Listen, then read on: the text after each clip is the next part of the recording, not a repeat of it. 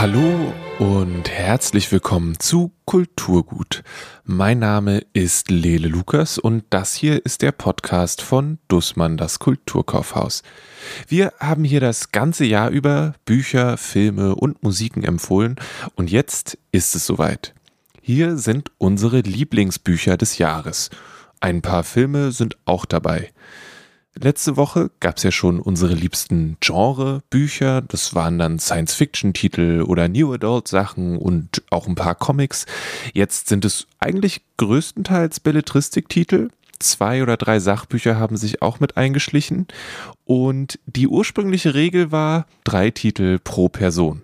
Für die einen klingt's viel, für die anderen klingt's wenig. Die einen sagen, oh ja, das kriege ich locker hin und die anderen sagen, oh mein Gott, jetzt muss ich mir wirklich große Gedanken machen. Und ja, dreimal dürft ihr raten, wie lange die Regel gehalten hat.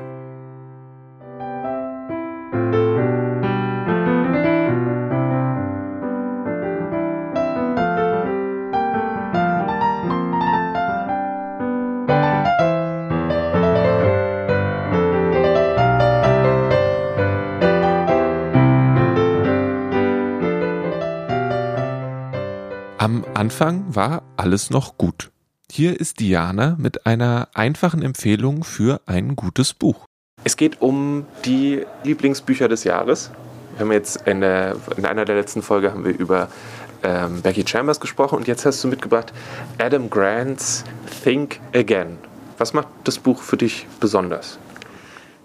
Ähm, das Buch macht für mich besonders, dass ich es eigentlich mit einer sehr geringen Erwartung äh, gelesen habe. Ich mag Adam Grant, ich höre seine Podcasts, Work for Life ähm, und ab und zu, wenn er auch in anderen Podcasts zu Gast ist, höre ich mir die sehr gerne an, weil er einfach äh, tatsächlich in seinem Denken und in seinem, er ist ja Organisationspsychologe, mir sehr viele gute Inputs gegeben hat, so, die ich auch für meine Arbeit gut äh, gebrauchen kann.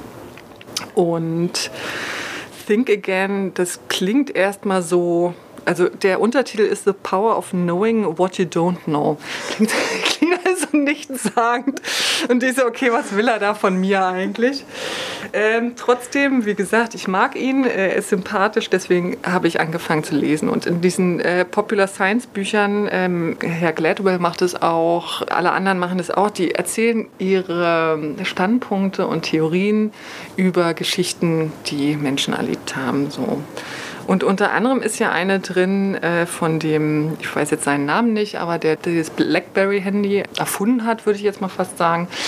Und damit sehr erfolgreich wurde. Und an irgendeinem Punkt fing äh, parallel Apple an, sein iPhone äh, ohne Tastatur, sondern mit diesem Touchscreen ähm, zu erfinden und auf den Markt zu bringen. So.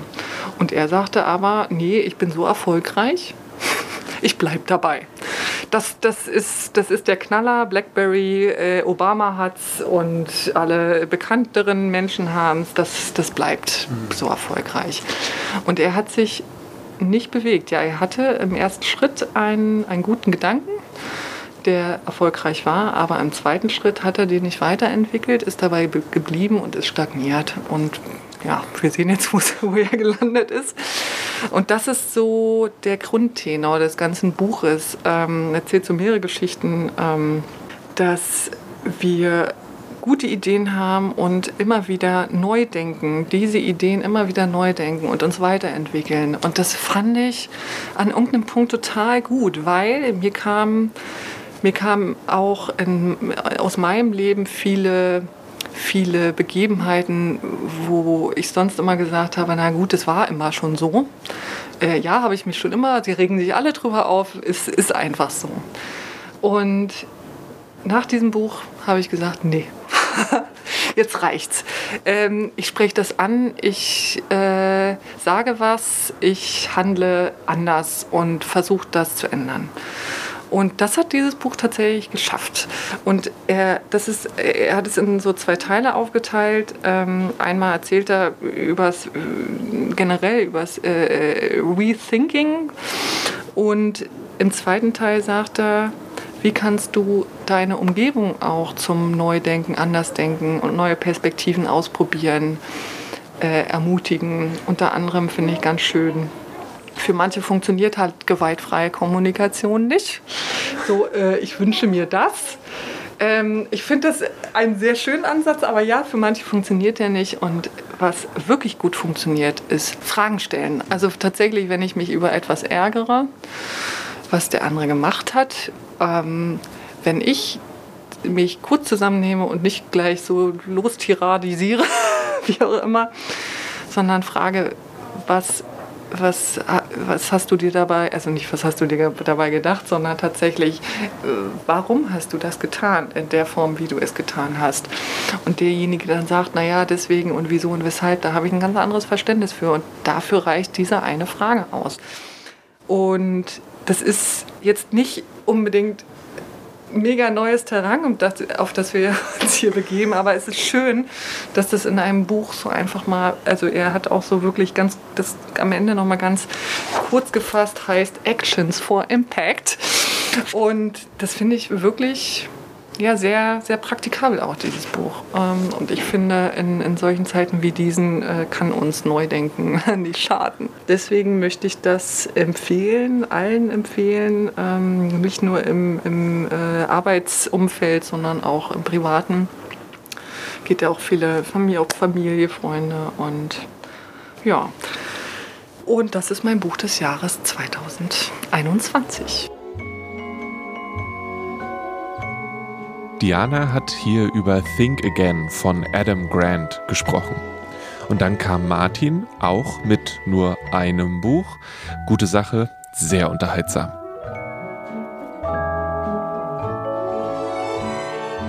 Martin, what is your favorite book of this year? My favorite book of this year, Layla, is a book by Pamela Paul called 100 Things We've Lost to the Internet. Okay. Is this going to be like this one of those doom and gloom things about how the internet has ruined our lives or um, and that it's terrible and we need to get off of it? Yes. okay, well, how, how did you get to it and, and what, what does it do for you? First of all, that was a joke. That's one of the things we've lost to the internet a mental catalogue of great jokes that other people haven't heard yet. It's uh, written by a very interesting woman. She's the editor of the New York Times Book Review. She spends uh, most of her working life on social media, Twitter, etc., everything that I don't know anything about. Um, she has a computer, she has a phone, etc., etc. She's of a certain age where she can remember pre-internet working, living, uh, leisure time, and she talks about how certain things have gone, and of course the internet has brought us enormous progress. But there's in the book there's a an interesting um, warning about progress, especially in these days of climate destruction. She breaks it down into 100 chapters, short, not as short as on the internet. It's actually in a physical book. The contents, I'll just give you a few of them what the internet has caused us to lose the phone call, boredom, the family meal, record albums, Christmas letters, ignoring people, being the only one, missed calls, solitude, productivity, your attention span. I don't know what you're talking about. People say I have a short attention. What's that rock? Was, um, Losing the instruction manual. Oh, yeah, yeah, yeah, yeah. Humility, blocking things out. I like that they they turn against each other. Some of them, it's like both having lost being the only one who does something, knows something, wants something, whatever, and then also there's no solitude anymore. Right. And yeah, being first Well, people claim that all the time on the internet. But none of us are. it's probably true. We've gone from heroes to zeros. And ones. So, uh, whom would you give this book to? I would give this to my mother, and uh, because um, about seven years ago, I spent two terrible days. Um, and the, two of the gr- funniest, most enjoyable days of my life, but they were terrible because, like she mentions in one of the chapters, I spent two days with a, an American friend of mine, and we were trying to figure out who the presidential candidate was in the American election who spelt potato wrong. And we both knew exactly who we were talking about, but his name escaped us for two days. And we would be asking anyone and everyone we knew, Who's the guy? What's the guy's name? Who? Yeah. Oh, yeah. Oh, your potato. Yeah, yeah. You spelled it wrong. Yeah. Yeah. What's his name? I don't know. Ah. And finally, I called my mother on the telephone, and I told her the whole story, and she said, "I said, what's his name?" And she said, "But that's another thing we've lost to the internet: secrets." Ouch. Okay, I'm gonna have to live with that. Thank you. No, you're just gonna have to look it up. Das Buch heißt 100 Things We've Lost to the Internet und das, was er über My Attention Span gesagt hat, tut mir ehrlich gesagt immer noch ein bisschen weh. Direkt danach kommt jetzt Mariam mit ein oder zwei Filmen. Immer noch voll im Rahmen. The man at the top of the ladder is Billy Wilder. He specializes in screen comedy. Remember how he made you howl and some like it hot? Remember how he delighted you in The Apartment? Well, now Billy Wilder's done it again in his hilarious new comedy, One, Two, Three.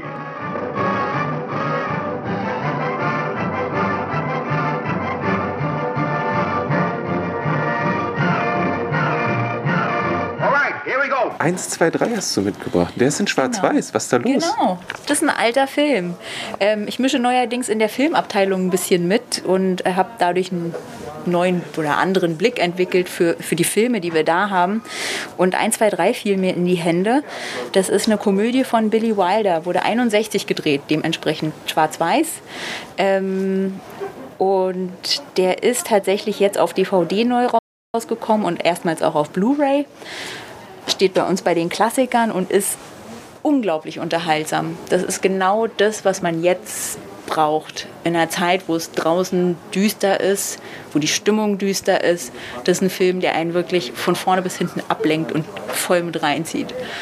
Ähm, ganz kurz zum Inhalt. Es geht um, also spielt in Berlin, ist in Berlin gedreht größtenteils und ähm, handelt vom Coca-Cola-Chef in Berlin, in der Coca-Cola ähm, ja, Firma in Deutschland. Er ist ein Amerikaner und ähm, sein Chef aus den USA ruft an und sagt, dass seine, dessen Tochter unterwegs ist nach Berlin und er doch bitte ein Auge auf sie haben soll. Und was passiert? Sie brennt mit einem Kommunisten durch aus Ostberlin und heiratet ihn. Und äh, spontan kündigt sich dann äh, der Chef in Berlin an und jetzt hat er 24 Stunden Zeit, aus diesem Kommunisten einen Vorzeigeschwiegersohn zu machen. Großartig. Also es ist ein wahnsinnig schneller Film, es passiert unglaublich viel und es ist unglaublich witzig. Was war es für dich? Ich meine, es spielt in Berlin. Sind es jetzt so Sachen, wo du dann gesagt hast, ah, das kenne ich? Oder ist es einfach der Humor von, von den Szenen an sich, die den für dich besonders machen? Beides. Als Berlinerin fand ich es natürlich toll, Orte zu sehen, die ich eigentlich kenne, aber dann doch wieder nicht, weil das einfach mal ewig her ist für mich. Das ist eine Zeit, die ich äh, nicht kenne, in der ich nicht in Berlin war, in der ich gar nicht war. Ähm, von daher fand ich das super spannend, dann bestimmte Orte zu entdecken und zu sehen und zu erkennen. Ähm, aber es ist auch einfach ein, ein ganz besonderer Humor, der wahnsinnig viel Spaß macht. Und Genau. ähm, bist du dann von da direkt tiefer eingestiegen? Hast gesagt, okay, Billy Wilder, jetzt gehe ich die ganze, die ganze Biografie durch, nehme alles mit, was ich kriegen kann? Noch nicht, aber das wird wahrscheinlich kommen. Ich habe mich bisher noch nicht viel mit Billy Wilder auseinandergesetzt, aber äh, das war auf jeden Fall ein Anstoß dafür. Also da werde ich mich jetzt wahrscheinlich über die Feiertage mit äh, mehr Billy Wilder auseinandersetzen. Genau. Aber erstmal, Entschuldigung, kurze Ja. Zwischenfrage. Hast du ja letztens gesagt, dass du jetzt dem Dune-Fieber verfallen bist? Und jetzt ist nur eine kurze Update-Frage, ob du schon das Buch, das entsprechende besorgt hast, ob du schon eingestiegen bist oder ob der Film und die verschiedenen Filme und Serien, die du jetzt inzwischen Ja. alle. Also In- wirst du dann auch in der Filmabteilung sitzen und sagen, ist die DVD schon da? Gibt es schon den neuen Dune-Film? Oder Ähm, das werde ich wahrscheinlich machen. Es tut mir jetzt schon leid für meine Kolleginnen und Kollegen in der Filmabteilung. Ähm, aber ja, äh, werde ich wahrscheinlich tun. Ich weiß auch schon, wann der neue Dune rauskommt und gehe stark davon aus, dass wir den da haben. Das werde ich nachher gleich mal abklären, dass der auch bestellt ist. Äh, ja, genau. Ähm, Dune, großartiger Film. Okay, und von dann wieder zu was ganz, ganz anderem. Ja, genau. Ähm, sein oder nicht sein? Das ist auch als ein Klassiker, der ist, ich glaube, aus den 40ern. Der ist jetzt auch neu äh, auf DVD, also aufgelegt worden. Ähm, deswegen habe ich ihn in der Hand. Ähm, das ist einfach, also ich finde es spannend, weil das jetzt etwas ist, was ich gerade tue, alte Filme neu entdecken, beziehungsweise überhaupt entdecken. Ähm, und das sind quasi beides gerade die, die großen Neu- oder Wiedererscheinungen, die wir in der Filmabteilung haben. Genau. Also da will ich jetzt nicht, den würde ich vielleicht mal an anderer Stelle äh, richtig empfehlen, aber wollte ich auf jeden Fall dazu erwähnen. Ja, dann machen wir das, wenn der Dune. Äh, wann kommt Dune auf DVD raus? Am 23. Dezember. Pünktlich zu Weihnachten. Ja, dann äh, machen wir das im neuen Jahr doch nochmal. Ja, dann gucken wir da nochmal rauf.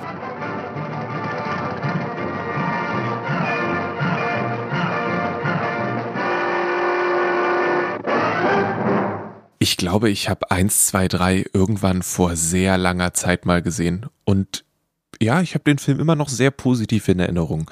Zeit, das noch einmal nachzuholen. Und Dune nochmal zu Hause schauen.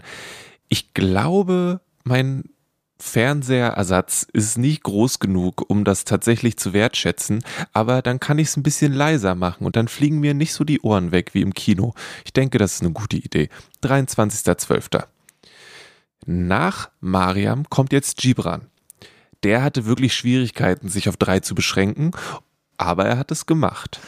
Ja, ähm, äh, drei fiel mir äh, eigentlich relativ schwer. Ich war äh, von vielen angetan, aber diese drei haben mich so äh, ganz nachhaltig beschäftigt.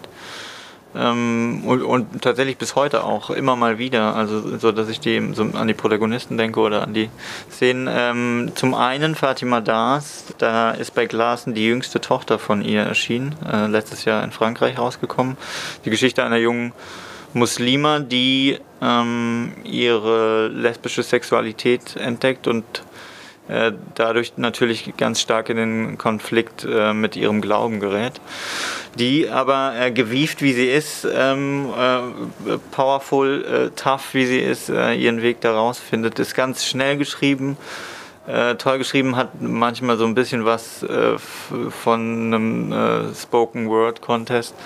Ähm, an anderen Stellen so ein bisschen was von einem äh, Döblinschen Großstadtroman. Also das war, das war ein, ganz, ganz äh, großartiger Roman ähm, und äh, ja, ich wünsche äh, eigentlich allen jungen Menschen, dass sie so sein können wie, wie, wie die Protagonistin in die äh, jüngste Tochter, weil die echt stark, echt stark und kraftvoll war und ähm, sich äh, trotz äh, vieler Widrigkeiten, schwieriger Vater, schwierige Mutter, äh, ihren Weg rausgekämpft hat. Ich habe zwischendurch überlegt, es zu verschenken, auch weil wir schon mal drüber gesprochen haben. Und dann habe ich es aufgemacht und festgestellt, dass es nicht in so einem Fließtext geschrieben ist, sondern, oder zumindest da, wo ich es aufgeschlagen habe, sondern in diesen kürzeren Abschnitten, die so gefühlt ein kleines bisschen in Mode sind. Die Ja, Patricia ja. Lockwood macht es, die Stimmt, ja. Jenny Odell, nee, Ophel, die Ja, Weather, genau, ja, die macht halt macht das auch. Wetter, ja. Wie war das für dich? War das ganz easy und unkompliziert und ich habe mich einfach nur von der Form abschrecken lassen? Oder ist es was, also ja, Ja, ähm, man kann das tatsächlich, also man hat da eine hohe Redundanz, sie steigt immer ein mit, ähm, ich heiße Fatima Das, ich bin fast 30 und habe kaum Erinnerungen an meine Kindheit oder ich heiße Fatima Das, ich habe drei Jahre Philosophie studiert. Also äh, sie kreist viel um den Namen und ähm, braucht grundsätzlich relativ wenige Worte, um viel zu sagen, deswegen ähm, funktioniert das in dieser kürzeren Form total gut. Ähm, und es erinnert, und ich glaube, ähm, daher kommt es auch so ein bisschen natürlich auch an diese Surentechnik, sage ich mal, im Koran. Und deswegen hat das für mich total Sinn ergeben. Äh, aber du hast recht, äh, das ist äh, tatsächlich ein bisschen eine Mode geworden. Weg vom, vom langen Satz, weg von der langen Form. Aber ja, also ich fand, das funktioniert total, ähm, total gut. Man ähm, man, man hat eben so viele Redundanten, so viele äh, Wiederholungen, dass, ähm, dass die kurze Form quasi reicht. Ja. Okay. So. Cool. Was ist das zweite? Äh, dann hat mich äh, total beeindruckt Spitzenreiterin von Giovanna Reisinger. Das ähm, war so ein Buch, das ich erstmal, das ist diese klassische Verbrecherverlagsoptik, ähm, äh, blanker Hintergrund und dann in goldenen Lettern Spitzenreiterin. Äh, das hat mich erstmal optisch angesprochen und dann dachte ich aber, ach, äh, das ist so ein, ja, äh, eher so ein Buch für Frauen, habe ich gedacht, äh, auch wenn ich mir das abgewöhnen will. Ähm, und dann habe ich reingelesen und ich war, glaube ich, ab Seite 2 von diesem Ton unfassbar gefangen. Also sie konzipiert einen, ja, im Prinzip einen Episodenroman, ähm, äh, beschreibt mehrere Frauenleben episodisch. Äh, alle Frauen tragen Namen einer Frauenzeitschrift. Und am Anfang habe ich gedacht, ähm, sie ironisiert diese Charaktere total, guckt auch so ein bisschen spöttisch auf die eine oder andere. Und dann kriegt das aber meines Gefühls nach im Laufe des Buchs so einen Dreh und es fließt so ganz viel Empathie mit rein. Ähm, es sind teilweise ja, recht triviale Charaktere ähm, oder zumindest triviale Lebenssituationen, in denen die stecken. Ähm, und teilweise sind das schon harte Geschichten eine Frau erlebt tatsächlich häusliche Gewalt und es wird geschildert, wie äh, sie an diversen Stellen ähm, Schwierigkeiten hat, sich, äh, sich da rauszuarbeiten, ähm, äh, wie das mit ihren Kindern ist, warum sie in, in, diesem, in dieser Situation bleibt. Das ist ganz, ganz stark beschrieben.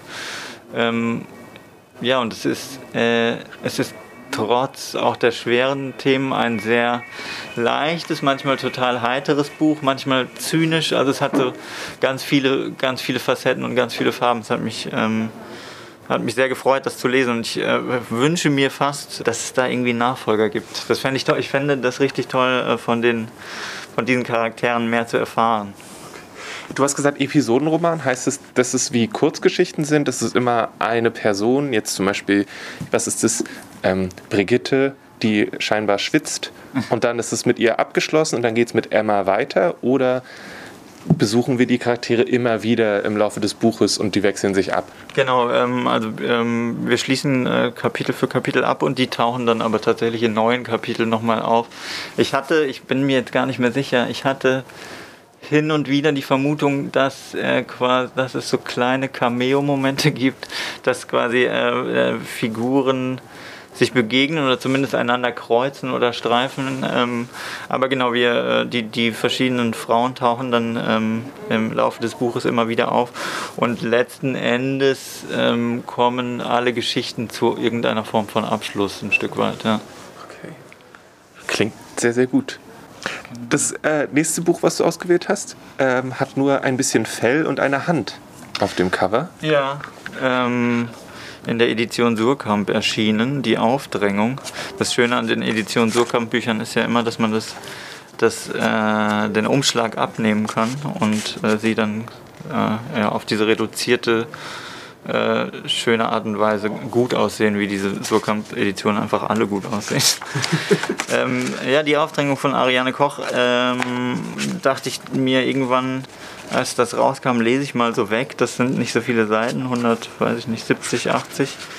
Ähm, und war dann ganz irritiert. Man äh, liest los und denkt sich relativ, oder ich las los und dachte mir relativ schnell, ich bin jetzt äh, bei Kafka gelandet. Das war ähm, äh, aber sofort eine ganz große Freude, ähm, eine große Nähe zur Protagonistin, die einen ähm, Besucher bekommt. Ähm, und jetzt wird es schwierig, über dieses Buch zu sprechen, weil dieser Besucher ich glaube, so viel kann ich verraten, äh, könnte ein Mensch sein, könnte aber auch ein Tier sein. Das, äh, da werden wir im Unklaren gelassen. Oder wir werden auch darüber im Unklaren gelassen, ob dieser Besucher äh, der Protagonistin gelegen oder ungelegen kommt. Er wirkt wie, zunächst wie ein, ein Fremdling, ein, ein, ein äh, jemand, der ihre Privatsphäre verletzt, ähm, dann wieder erzählt sie, also eine sehr unzuverlässige Erzählerin, erzählt sie die Geschichte so, als würde sie ihn willkommen heißen. Also äh, wir werden ganz lange und in, in einigen Aspekten auch bis zum Schluss und darüber hinaus im Unklaren gelassen. Ja, das war ein großartiger Lesegenuss. Das ist so eins der Bücher, das habe ich so gern.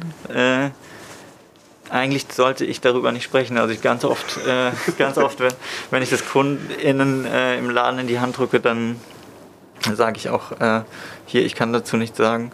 Es gibt, hier, es gibt von äh, Wittgenstein ja diesen, diesen Ausspruch, worüber man nicht sprechen soll, äh, kann, darüber soll man schweigen. Hm.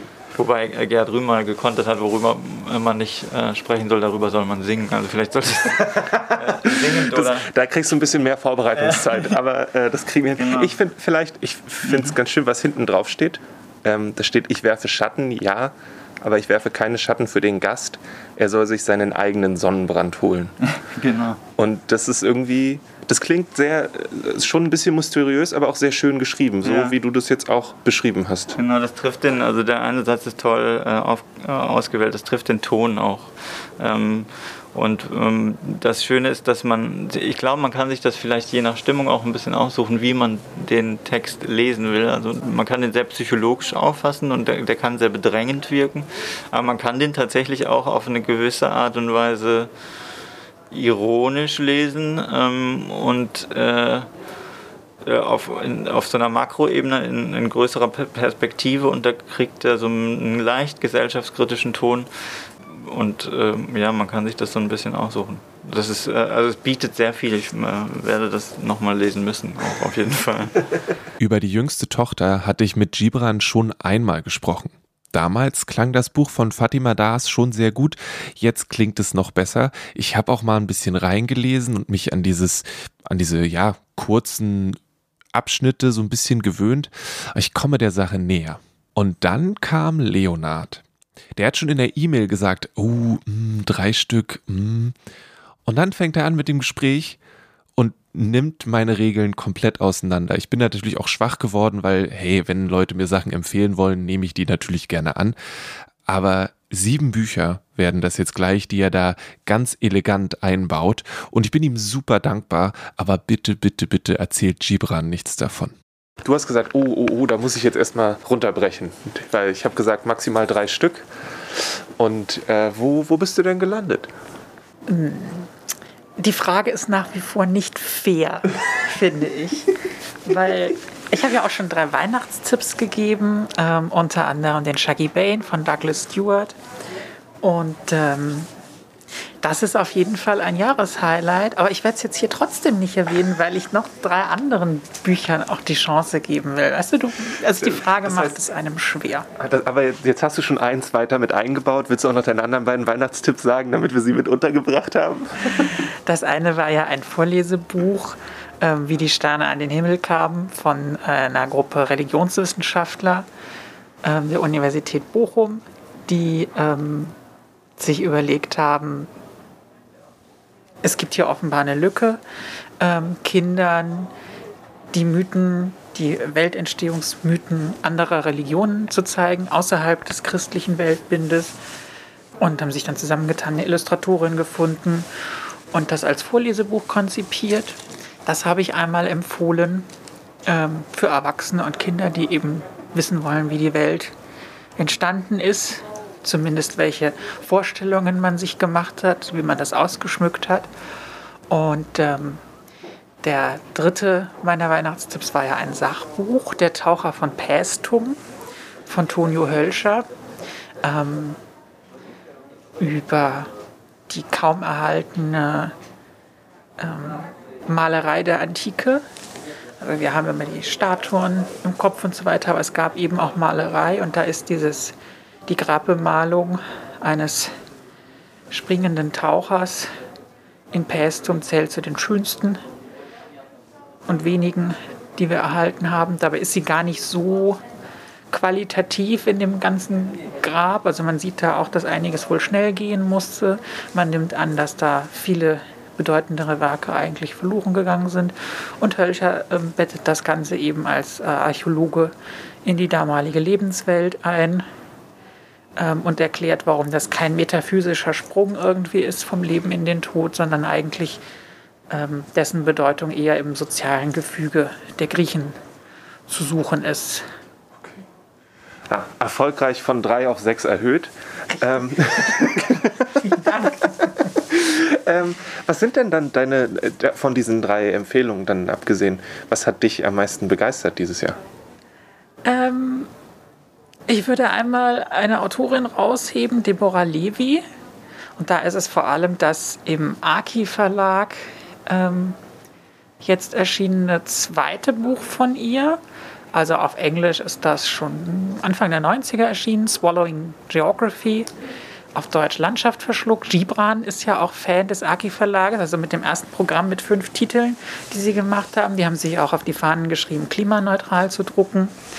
Ähm, und da ist eben auch dieses Buch von Deborah Levy, deren ähm, Real Estate ähm, Buch bei Hoffmann und Kamper auch erschienen ist, also ihr neuestes Buch. Aber eben auch Landschaft verschluckt. Ähm, das war für mich ein Highlight, ähm, sie auch nochmal zu entdecken, wie sie da, als ich glaube mit 29 ist sie gewesen, als es veröffentlicht wurde, ähm, schreibt über eine junge Frau, die sich so ein bisschen verloren fühlt ähm, in wie so ein Stationendrama in fünf Kapiteln mit einem ähm, besten schwulen Freund, der äh, Anfang der 90er Jahre, wie gesagt, an AIDS erkrankt ist und dann auch im Verlaufe dessen stirbt, mit einer Mutter, mit der sie sich zerstritten hat. Ähm, verschiedene Beziehungen zu Männern, die nicht richtig funktionieren, die auch irgendwie gewaltvoll sind. Also wird eine ganz breite Palette aufgemacht, die irre aktuell ist ähm, für die heutige Zeit. Und ähm, ja, sie reist auch herum. Auch da besteht ja so ein bisschen Sehnsucht. das ist ein eher ähm, assoziatives, springendes Buch, ähm, wenn man es ein bisschen experimenteller tatsächlich mag. Mich hat das irre mitgenommen. Der hat sehr, sehr viel, oder? Deborah Levy? Die, es gibt viele Bücher von ihr. Ja, mittlerweile ja. Sie hat endlich den Durchbruch geschafft in Deutschland. Zweiter, zweiter Punkt. Nicht zweiter Platz, weil ich weiß, wir wollen jetzt kein Ranking aufmachen, aber Nee, Ranking ist auch ist, ist verkehrt. Also es gibt für unterschiedliche Gemütslagen, Stimmungslagen einfach unterschiedliche Bücher, unterschiedliche Schreibarten, die einen auch begeistern. Ja. Wo gehört, zu welchem Gemüt, Entschuldigung, wenn ich nochmal zurückspringe, zu Ja. welchem Gemüt gehört die Deborah Levy? Wann passt das für dich? Ich glaube, wenn man so an Punkten im Leben ist, wenn man so oder zu Punkten im Leben kommt, wo man so allgemein über das Leben auch nachdenkt. Ähm, Real Estate beispielsweise, da ist auch bei ihr ja ein Lebensumbruch. Ähm, sie wird fast 60, die jüngste Tochter geht jetzt auch zum Studieren dann weg. Sie zieht auf eine Zeit nach Paris für einen Stipendienaufenthalt zum Schreiben. Ähm, die fruchtbaren Jahre als Frau zumindest sind rum, als Schriftstellerin so gar nicht. Da ist sie produktiv wie eh und je. Und das trifft auch auf Landschaft verschluckt zu. Da halt eine andere Lebensphase, nämlich so kurz vor 30. Ähm, und die Frage, wie man überhaupt eine stabile Beziehung hinbekommt. Und das interessiert ähm, meine, mich, meine Generation, glaube ich, auch sehr. Wo geht es weiter? Ich muss noch mal kurz spicken in meiner Jahresleseliste. Weil ich, ich muss gestehen, ich habe mich gar nicht so richtig entschieden, ähm, als ich jetzt hierher gekommen bin, was ich dann da nehmen soll. Also wenn die Plätze so begrenzt sind. Ey, komm, du hast jetzt schon drei extra untergebracht. Ich finde das. Ich entscheide das jetzt äh, irgendwie spontan. Tatsächlich. Ich würde noch einen Klassiker, glaube ich, auf jeden Fall auch nehmen. Die, ich habe nämlich auch einige Klassiker in diesem Jahr gelesen. Ähm, und dieser Klassiker ist dann aber auch eine Neuerscheinung, weil die Erzählungen von Gato Gastanov jetzt das erste Mal im April auf Deutsch erschienen sind im Hansa Verlag. Und damit landet man noch an ganz verschiedenen Schauplätzen. Im kalten russischen Winter, während der Revolutionswirren, wo es auch sehr brutal zugeht, bis in einer anderen Erzählung an der warmen Côte d'Azur. Während der Zeit der deutschen Besatzung auch Winter in Paris. Also es geht ganz viel auch um den Tod. In der einen Geschichte dann mal ja, erzwungenermaßen, in der anderen sehr selbstgewählt. Das ist die an der Côte d'Azur, wo eben ein älterer Herr sich, ähm, der trifft auf den Erzähler in Paris nachts auf einem Spaziergang, auf einer Parkbank und der soll ihn dann an die Côte d'Azur chauffieren, wo er nochmal mit einer alten äh, Liebschaft eben zusammenkommt. Das ist ein ganz anderes Lebensende, ein erfülltes Leben, ähm, tatsächlich auch ganz andere Möglichkeiten also da ist äh, die ganze Palette des Lebens mit reingearbeitet und die Übersetzung ist auch großartig. Wie heißt das Buch nochmal? Schwarze Schwäne von Gaito Gastanov. Es passt, glaube ich, auch jetzt noch als Geschenk ganz gut. Und wenn man das so zwischen den Weihnachtstagen liest, wenn man eben sagt, ja, ich möchte mir das 20. Jahrhundert auch mit seinen Zumutungen und Grausamkeiten, das stellt für mich kein Problem dar, das zu lesen dann auf jeden Fall rate ich dazu. Mir schweben noch äh, zwei Titel im Kopf rum. Ähm, die, glaube ich, kriege ich aber jetzt nicht zusammen. Na, das eine wäre von Judith Herrmann daheim und das andere ist ein völlig anderes Buch von Fernanda Melchior Paradise. Okay. Äh, ganz unterschiedliche Bücher. Aber dann mache ich die sieben voll. Ne? sieben ist ohnehin eine magische Zahl. Nein, also Judith Hermanns daheim über eine Frau, auch an einem ähm, Scheideweg im Leben, geschieden. Die Tochter ist unterwegs irgendwo auf dem Meer als Forscherin oder etwas ähnliches. Ähm, und sie zieht an die norddeutsche Küste, richtet sich da ein, trifft auf komische Nachbarn reflektiert über das Leben. Im Hintergrund spürt man so ein bisschen, die Landschaft wird trockener, es regnet weniger. Und sie wird von ein paar Traumata durchaus auch eingeholt. Und das ist ein, ein, ein, kurzes Buch, aber ein wunderbar erzähltes Buch, wie man Judith Hamann vielleicht auch kennt. Ich kannte sie vorher nicht, ich habe sie dadurch erst kennengelernt. Für berühmtes Sommerhaus später war ich damals zu jung, das habe ich dann aber jetzt nachgeholt und fand dieses daheim sogar besser. Und da es bei den Preisen dieses Jahr auch gar nicht beachtet wurde, hebe ich es auf jeden Fall nochmal ins Gedächtnis. Und Paradise von Fernanda Melchor, das spielt in, in Mexiko. Was dort ein, wichtiges Thema ist, ist der Unterschied zwischen Arm und Reich. Das wird auf sehr unterschiedliche Art und Weise durchgespielt. Das kann von einer sehr komödienhaften Serie eben gehen bis hin zu diesem Realismus, den man bei Fernanda Melchor findet. Und dieses Paradise oder Paradies ist eine Wohnanlage von Reichen und wir treffen auf Polo, der da als Gärtner angestellt ist und mit seinem Leben nicht so richtig zurechtkommt. Er steht unter der Fuchtel seiner, seiner Mutter und seiner schwangeren Cousine, die er womöglich geschwängert hat. Das ist alles nicht so klar. Die beiden waren im Bett. Er wollte eigentlich nicht ist so ein bisschen auch der Verführte oder hat sich hinreißen lassen, kriegt sein Leben nicht in den Griff, hat die Schule abgebrochen, er hat keine männliche Bezugsperson, weil sein ähm, Großvater gestorben ist, der Vater ist gar nicht präsent, gerät so ein bisschen auch in ähm, über einen anderen Verwandten, den Cousin, glaube ich, ähm, Richtung Kriminalität und mit einem reichen, verwöhnten, dicken Söhnchen ähm, heckt er dann einen ganz komischen Plan aus. Ähm, der hat nämlich eine Obsession für eine Nachbarin, ähm, Mutter von zwei Kindern, Ehefrau auch, die er unbedingt ficken will. Also das Buch bedient tatsächlich auch diese Sprache. Ähm, und das ist sehr furios geschrieben, nimmt da kein Blatt vor den Mund. Und wenn man sich Eindrücke über so auf, ähm, von aufeinanderprallenden Lebensverhältnissen von Arm und Reich, wie man sie eben in Lateinamerika findet, verschaffen will, ist man damit sehr gut bedient. Leonard war sehr erfolgreich, denn nach dem Gespräch habe ich sofort Schwarze Schwäne auf meine Wunschliste geschrieben. Aber auch die anderen Sachen klingen sehr gut. Naja, sie sind nicht umsonst seine Lieblingsbücher 2021. Es folgt Theresa, die wiederum mit einem Buch vollkommen zufrieden war. Mein Lieblingsbuch des Jahres ist äh, In the Distance von Hernan Diaz, den ich hoffentlich richtig ausspreche. Was ist das? Ich habe noch nie davon gehört. Das ist äh, nicht dieses Jahr veröffentlicht worden. Das ist von ein paar Jahren rausgekommen. Ähm, ich glaube 2017, 2018 ungefähr. Ich will aber nichts Falsches sagen. Ähm, und es wurde, glaube ich, schon sehr viel darüber geredet damals, wie toll dieses Buch ist. Das heißt, ich bin ein bisschen late to the party sozusagen. Aber ähm, man kann auch noch ein bisschen mehr darüber sprechen, wie gut es ist, finde ich. Okay, warum sollte ich das lesen? Was erwartet mich?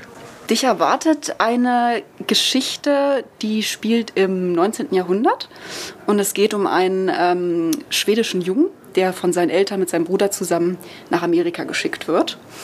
Und im Hafen verliert er seinen Bruder aus den Augen und sie steigen in unterschiedliche Schiffe. Und da er nur gesagt hat, er will nach Amerika, fährt das eine Schiff nach Kalifornien und das andere nach New York, wo er eigentlich hin sollte. Das heißt, er weiß, dass sein Bruder irgendwie nach New York gefahren ist, aber er weiß nicht, wo genau dort, er weiß nicht, ob er ihn jemals wiederfinden wird, aber er beschließt, diese Reise anzutreten von Kalifornien nach New York im 19. Jahrhundert in Amerika. Das ist ähm, natürlich eine sehr traurige, tragische Geschichte, aber ich bin schon mal per großer Fan von, den, von so ähm, Geschichten, wo ein Mensch jemand anderen verliert und versucht ihn wieder zu finden. Und ich finde, das ist halt heutzutage, ähm, ja, ist es halt nicht mehr so leicht, jemanden einfach zu verlieren. Deswegen fasziniert mich dieses Konzept irgendwie, dass das damals so möglich war. Und was macht das Buch zu deinem Lieblingsbuch des Jahres? Warum ist das was, wo du sagst, das ist zwar schon vor zwei, drei Jahren rausgekommen, aber Mensch muss das jetzt immer noch mal wahrnehmen und noch mal lesen vielleicht? Mhm. Naja, weil es einerseits natürlich ein wahnsinnig modernes Thema ist, also Immigration, Isolation und ähm, andererseits ist es ähm, so fantastisch geschrieben in der Art und Weise, wie halt diese sehr schweren Themen behandelt werden, aber ähm, es gleichzeitig so in eine so leichtfüßige, schlichte Sprache verpackt ist. Und die dritte Sache wäre, dass es wahnsinnig interessant die Art und Weise porträtiert, wie Zeit eigentlich vergeht für jemanden, der immer nur auf der Suche nach was ist und nie irgendwo ankommt. Ähm, und das fand ich ganz, ganz toll gemacht. Also das ist ja eine Coming-of-Age-Story im Endeffekt. Aber was wir eigentlich erfahren, ist dieses ganze Leben dieses Menschen, ohne dass wir eigentlich die unterschiedlichen Stadien wirklich wahrnehmen. Also er wird älter, aber wir als Leser merken das gar nicht und plötzlich ist er ein alter Mann. Und das ist, äh, ja, das ist sehr, sehr geschickt und intelligent gemacht.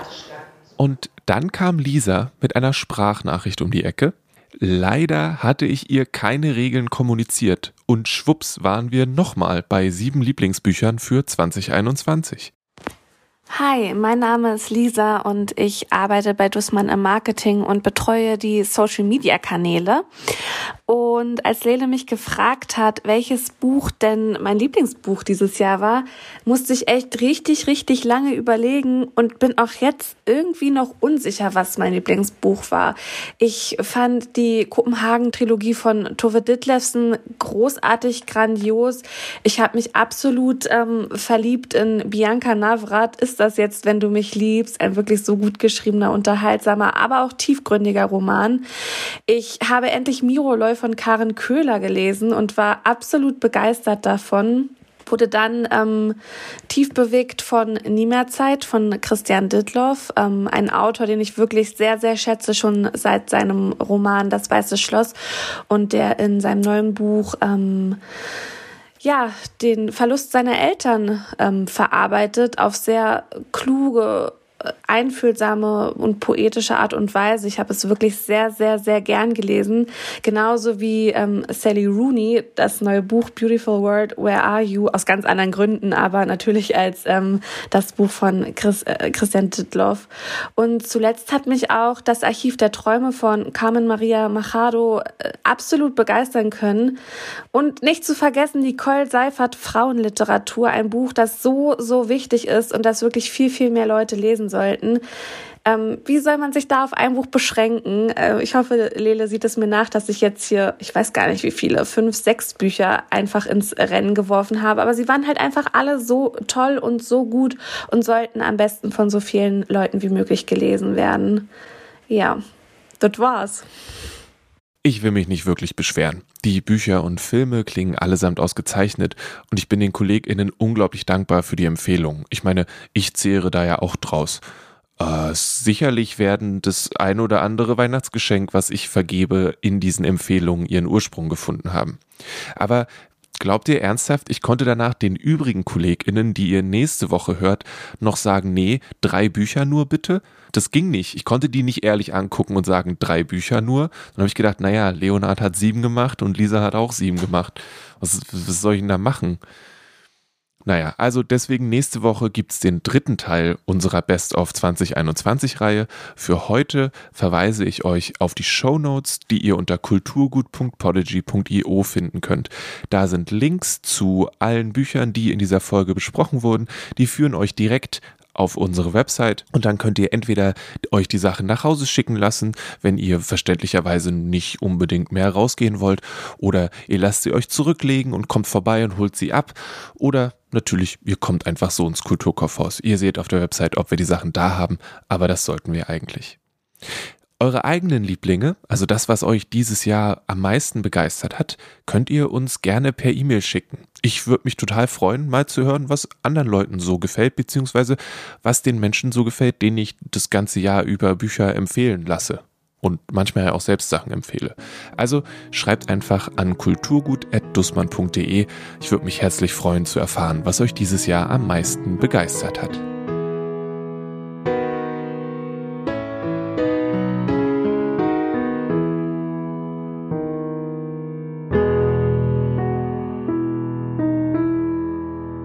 Hier nochmal ein kleiner Hinweis. Weiterhin gilt für das Kulturkaufhaus in der Friedrichstraße die 3G-Regel. Plant also am besten zeitlich mit ein, dass ihr ein wenig warten müsst, bis es reingeht. Und habt bitte Nachsicht mit den KollegInnen von der Sicherheit. Sie tun ihr Bestes. Vielen Dank an dieser Stelle an Diana, Lisa, Theresa, Martin, Leonard, Gibran und Mariam für die Empfehlungen in dieser Folge und für die ganzen anderen Empfehlungen das Jahr über. Ich habe dank euch sehr viele coole Sachen kennengelernt und freue mich darauf, das auch weiterhin zu tun. Und hey, letzte Woche Samstag konnte ich erfolgreich jemandem die jüngste Tochter empfehlen. Dieser Punkt geht an Gibran. Alles Gute, lasst euch nicht ärgern rutscht nicht aus und bleibt gesund. Bis zur nächsten Woche, dann gibt es den dritten Teil von unseren Lieblingsbüchern 2021. Cuddle up a little closer, love mine. Cuddle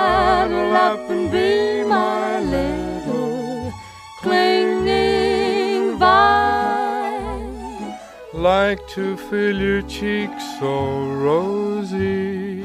Like to make you comfy, cozy. Cause I love from head to toesy. Lovey mine, lovey mine. Kulturgut wird von Lele Lukas moderiert und produziert. Das Logo ist von Rahel Süßkind und das Kulturgut-Thema hat Paul Hankinson komponiert.